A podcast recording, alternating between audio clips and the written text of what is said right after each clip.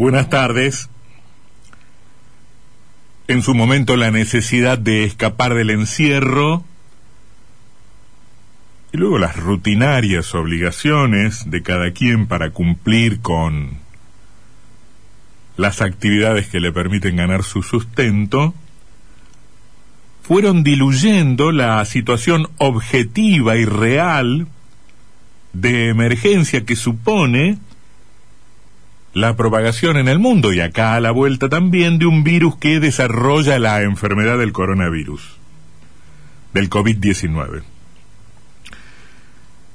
Yo creo que nos sorprenderíamos a nosotros mismos si con honestidad, de verdad, respondiéramos a la pregunta acerca de cuántas cosas, pero en serio, estamos dejando de hacer en virtud de los recaudos que este tiempo supuestamente exige para enfrentar la enfermedad. Y tal vez sean muy poquitas las cosas que efectivamente estamos dejando de, de hacer o limitando de algún modo o reduciéndolas en el tiempo o en sus dosis.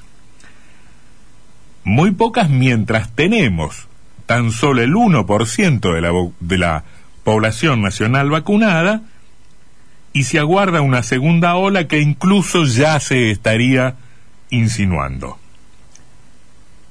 Hemos perdido de vista algunos grados de anormalidad que vivimos sí muy reciamente hace algunos meses y mucho peor aún, me parece que hemos perdido de vista la noción de catástrofe, la noción de catástrofe que comporta este tiempo. Estamos viviendo y estamos conviviendo con una verdadera catástrofe. Primero una catástrofe sanitaria, pero luego social, y luego educativa, y luego todo lo demás. Pero nos podemos detener ahí si se trata tan solo de abordar lo que probablemente sea más desesperante.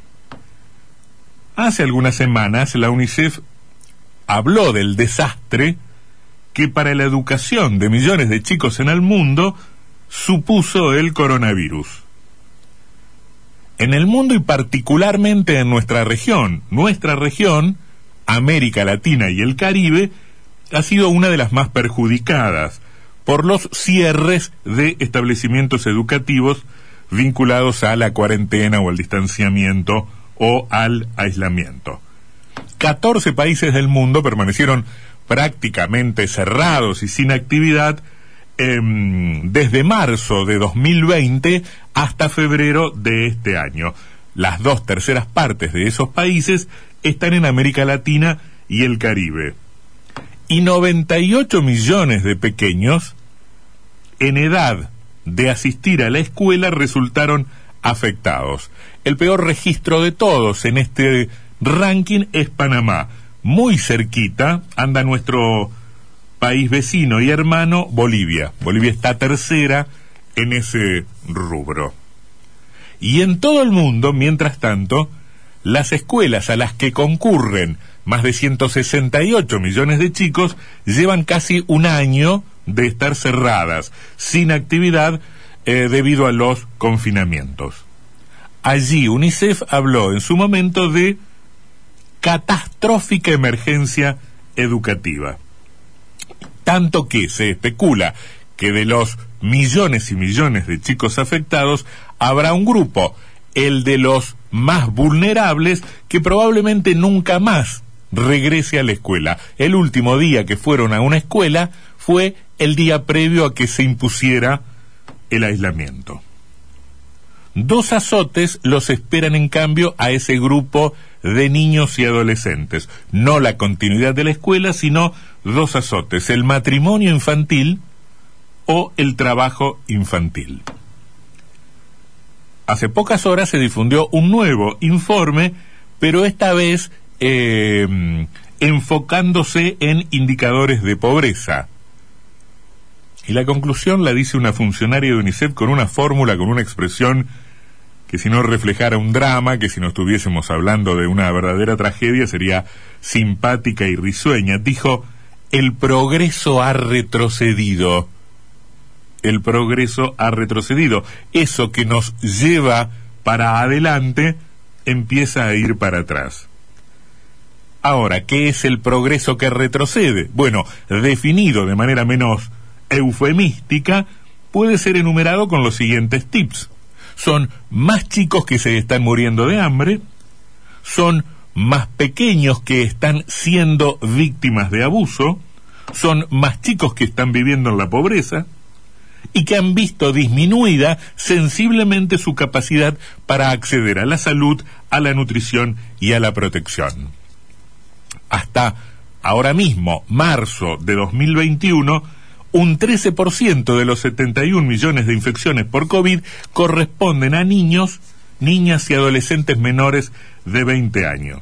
Y se estima que los países en desarrollo, em, que en los países en desarrollo la pobreza infantil va a aumentar en torno al 15%.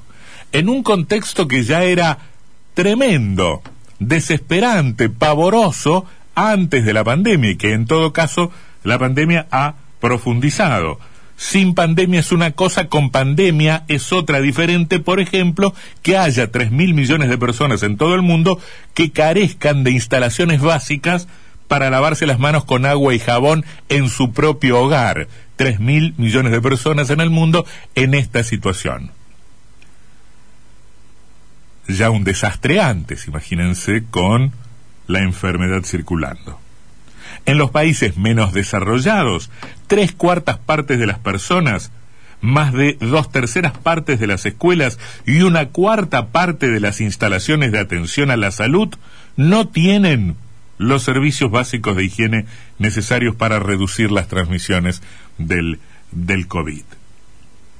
Lo que también nos reitera, por si algún distraído lo necesitara a esta altura, que la pandemia puso en términos muy drásticos, en términos de vida o muerte, en los términos más crueles e inhumanos posibles, la dimensión de desigualdad que hoy impera en el planeta. No a todos les pega igual, no todos tienen las mismas posibilidades, no todos tienen el acceso a las mismas cajas de herramientas para defenderse. Hace un año se decía, de esta situación inédita, extraordinaria, saldremos mejores. Y comenzaremos a valorar lo verdaderamente importante. Se decía también, en algún momento los más apurados por regresar a la normalidad decían, hay que acostumbrarse a convivir con el virus. Pero en todo caso, el virus contagioso y multiplicador nos ha acostumbrado, en cambio, a convivir con la catástrofe